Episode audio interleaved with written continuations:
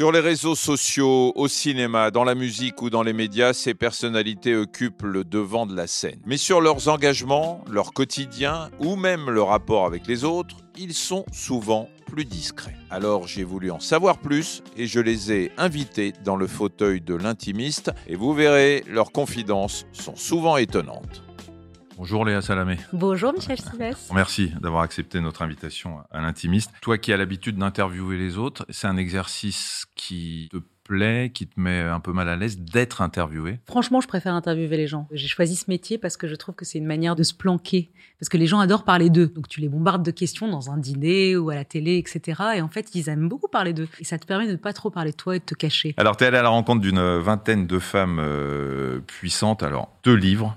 Euh, ça, c'est la saison 2, euh, Femmes puissantes. C'est euh, aux éditions euh, Les Arènes. Il y a eu un premier, ouais. un premier tome qui a été vendu à 120 000 exemplaires, ce qui est quand même assez dingue. Tu t'attendais à ça ou pas? Dès la première interview que je fais, je suis saisie par, euh, par la puissance que la femme me donne, et que toutes ces femmes que j'ai interviewées m'ont offert, de Christiane Taubira, Carla Bruni, de Virginie Despentes à, à Lila Boadma. Il n'y a pas que des stars, hein, il y a aussi euh, des médecins, euh, des avocats, toute une, tout un écosystème de femmes qui m'ont bouleversée et tout a pris quelque chose. Et pas du tout le succès, vraiment, c'est les, les, choses qui te tiennent le plus à cœur. Alors pas une seconde, je pensais que ça allait être écouté comme ça a été, téléchargé des millions de fois. Et ensuite, on m'a proposé d'en faire un livre, donc il y avait toujours été réticente à à faire des livres parce que je me sentais pas légitime du tout. Et là, j'ai dit oui. J'avais dit à l'éditeur, je peux pas faire un flop. Donc, jure-moi que je vendrai au moins 10 000 exemplaires parce que sinon, je vais, je veux pas, je veux pas le canard enchaîné. Léa Salamé a vendu 350 exemplaires et tout ça. Tu as interviewé des femmes euh, puissantes, on, on va y revenir, mais est-ce que tu te considères, toi, aujourd'hui, comme une femme puissante? Au début, je disais non. Je, je ne me sens pas puissante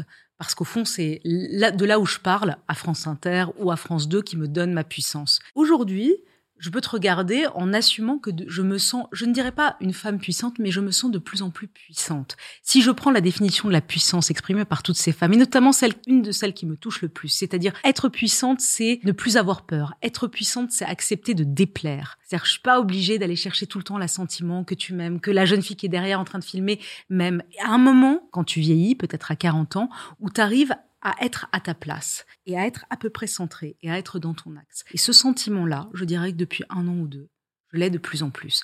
Donc je sens en moi, ouais, je sens quelque chose en moi, dans, mon bide, d'une forme de puissance, ou en tout cas de sérénité. Parmi les définitions, parce que tu parlais de, des définitions de la, de la puissance donnée par les femmes, il y en avait trois qui ressortaient. Être à sa place, tu l'as cité, donc là, tu te sens parfaitement à ta place. Je me sens à ma place. Je me sens plus illégitime ou une imposture ou, en, ou devoir en faire trop. Syndrome de l'imposteur, ça te parle? J'ai senti le syndrome de l'imposteur. Évidemment, j'ai senti, mais tout le monde, je pensais, il est beaucoup plus les femmes. Tout le monde le sent à un moment. Je ne le sens plus. Je, je n'ai pas l'impression d'avoir usurpé ma place. J'ai beaucoup travaillé pour l'avoir et surtout, je me sens, oui, centrée. C'est quoi les autres, deux autres définitions? Dépasser ses peurs je ne sais pas si on les dépasse. Moi, la plus grande peur, je pense, de ma vie, c'était la peur de perdre, la peur d'échouer, la peur de l'échec, je pense que c'est la chose qui m'a le plus terrorisée. Peut-être parce que je viens d'ailleurs, peut-être parce que je suis arrivée en France à l'âge de 5 ans, peut-être parce que j'ai dû me battre pour faire ma place et pour l'avoir. Jusqu'à maintenant, j'ai peur que ça s'arrête en fait. J'ai peur que demain je me fasse virer, que je vais lancer l'émission du samedi soir seul puisque Laurent Ruquier arrête. Moi, je dis à tout le monde, voilà, c'est 50-50, 50%, de chance que j'y arrive, 50% de chance que j'échoue. Une peur de l'échec qui a toujours été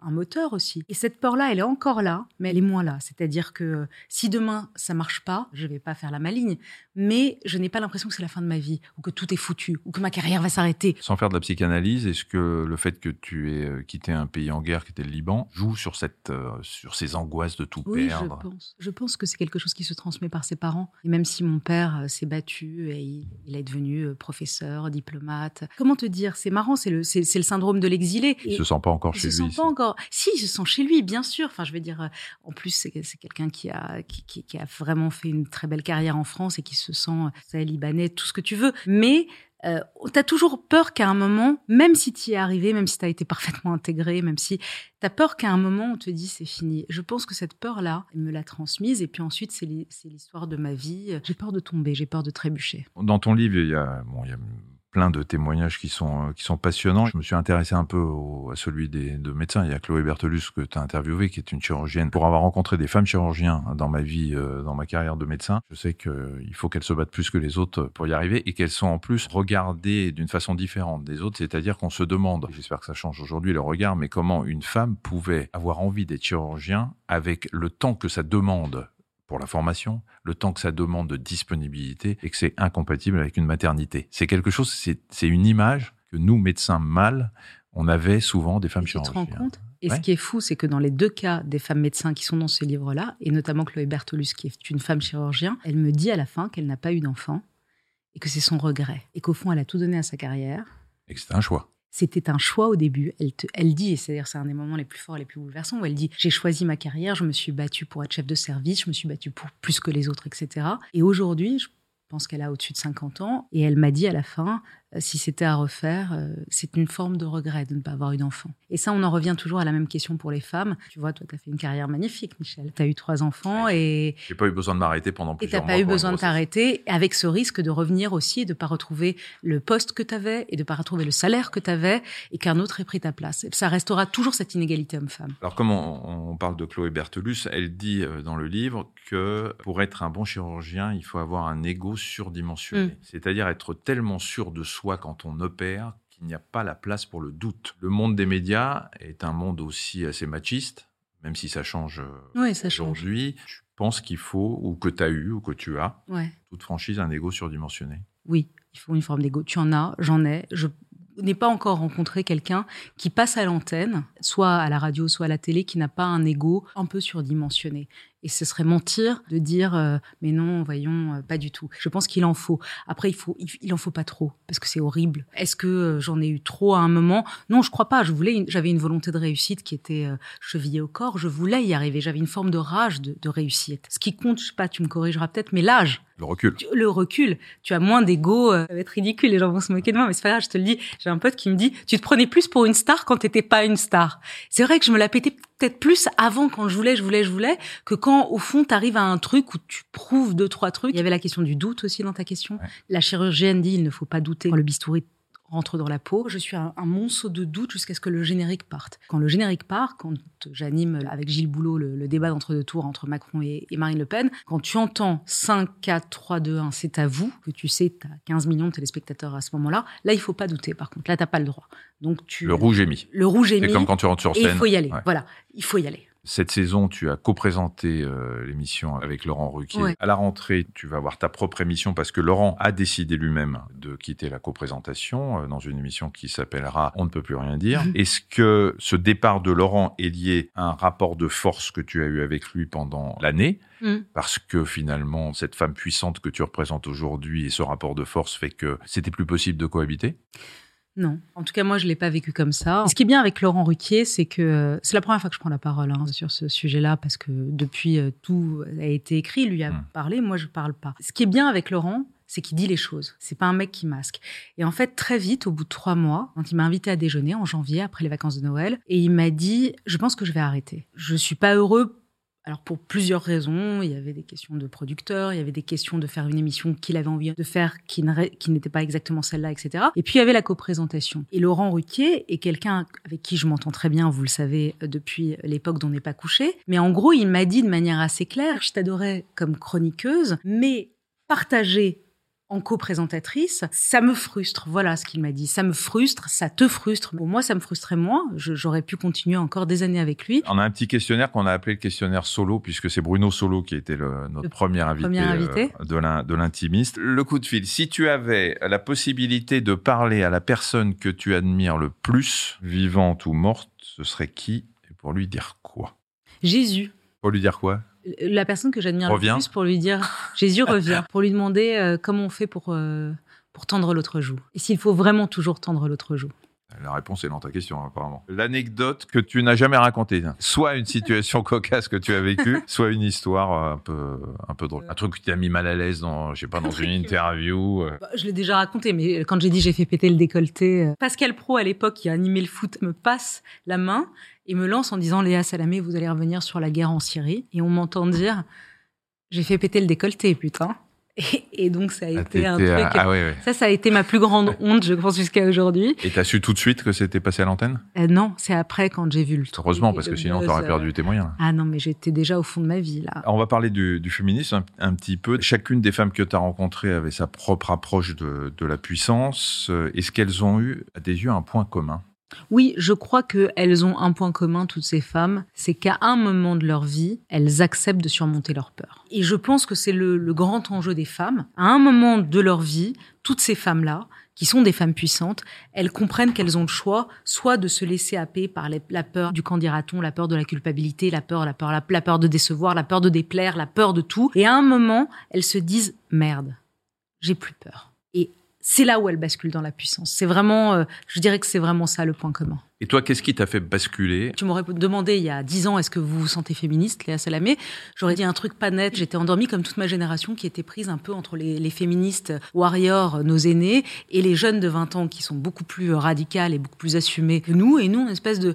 Oui, la belle endormie, la génération euh, un peu euh, à côté. Qu'est-ce qui m'a fait changer euh, ce podcast, clairement, c'est vraiment là qui m'a, ça m'a fait basculer. J'ai compris d'abord que le féminisme, c'était pas, il y avait pas qu'une seule manière d'être féministe, mais plusieurs. Et je pense que j'ai fait à la fois Elisabeth Badinter et Virginie Despentes. Elles sont toutes les deux féministes très différemment. Elles ne sont d'accord sur à peu près rien. Si le féminisme, ça devait être une, une définition, c'est avoir l'égalité des droits entre les hommes et les femmes. C'est-à-dire, tu fais carrière, j'ai le droit de faire carrière. Tu as des enfants, j'ai le droit de faire des enfants. Tu vois ce que je veux dire? Tu gagnes un bon salaire, j'ai le droit de gagner un bon salaire. Tous ces combats-là, ils ne sont pas encore gagnés. Pardon de te dire, aujourd'hui en France, un homme gagne toujours Bien sûr. euh, 20% de plus qu'une femme. Il y a quelque chose qui me touche particulièrement, c'est les, les, les mères seules avec enfants, qui n'ont pas les moyens. Je pense souvent à ces femmes seules, et notamment depuis le confinement. Elles se retrouvent avec trois enfants, elles vivent dans 50 mètres carrés, elles doivent aller travailler la journée, récupérer les enfants. Et c'est quelque chose, c'est pour elles, vraiment.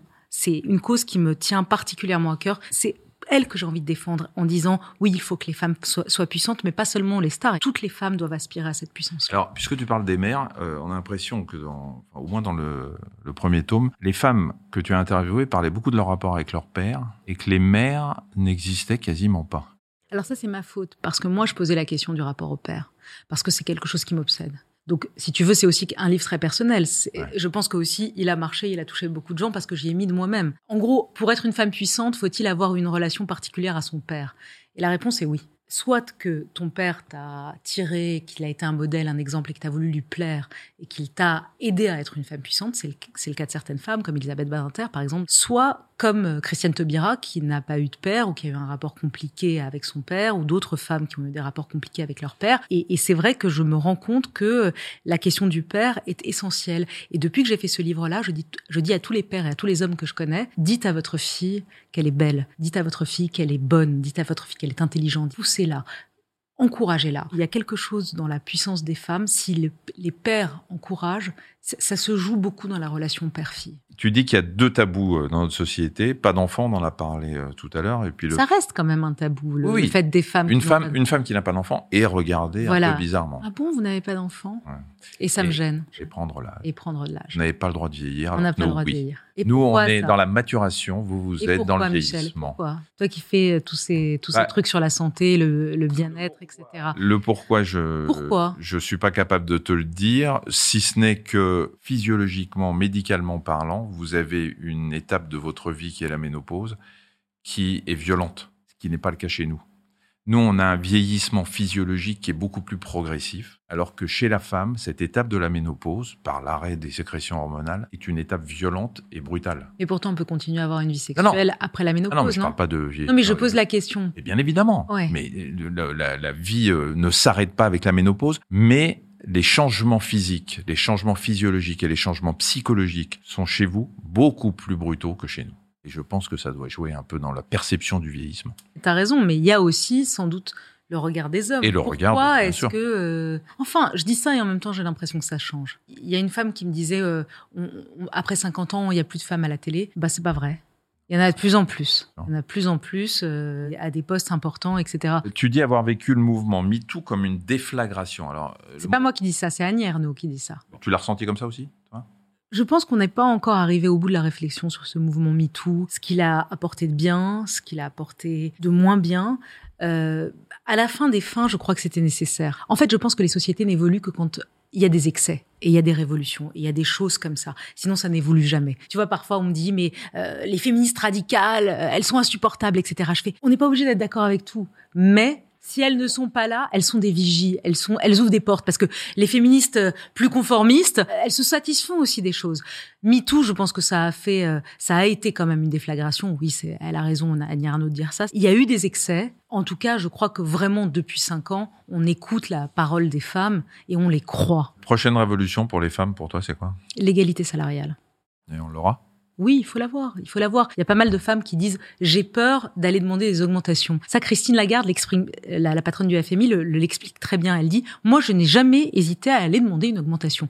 Ben moi, voilà, Léa, j'ai toujours, je me suis toujours senti mal à l'aise quand, quand je rentrais dans le bureau pour faire des négociations euh, salariales. Et je suis toujours très mal à l'aise. Alors que vous, les hommes, vous avez aucun problème pour rentrer avec défendre vos intérêts, défendre votre salaire, etc. Et on va terminer par trois questions euh, solo. La baguette magique te donne la possibilité de faire une seule chose. Ce que tu veux, tu choisis quoi À part faire revenir Jésus? Je ramène à la vie un ami à moi qui s'est suicidé il y a deux ans. La suite de la phrase. La femme puissante que j'admire le plus, c'est? Il n'y en a pas une qui est, euh, mais je te dirais plusieurs que j'admire. Simone Veil, Angela Merkel et Simone Veil, la, la philosophe. Au sentiment de bien-être, tu te mets. Euh, Au sentiment de bien-être Ouais, de 1 à 5, euh, puisque 5 étant la meilleure, bien évidemment. 3 sur 5. C'est honnête. Je mets 3 sur 5. 3,5 pour te faire plaisir. Ah. Mais pas plus. 4 parce que tu étais là. Non, non, non, 4, non, non, depuis que je t'ai vu, c'est 5. 5 ah, sur 5. On est d'accord. Mais en vrai, 3. Merci de l'avoir dit spontanément. Alors, euh, je rappelle, Femme puissante, euh, là c'est la saison 2 par Léa Salamé aux éditions Les Arènes. Il y a un premier euh, numéro, une première saison. Et bien évidemment, on va tous regarder samedi soir. C'est le combien la première? C'est le 20 quelque chose septembre. Ah, tu commences fin septembre Ah oui, tu vas avoir le temps de préparer le truc quand même. Le 20 septembre, le samedi soir, même heure, euh, en seconde partie de soirée, euh, une émission qui s'appellera On ne peut plus rien dire. En tout cas, merci d'avoir dit tout ce que tu as dit aujourd'hui. Merci, merci. Léa. Ciao.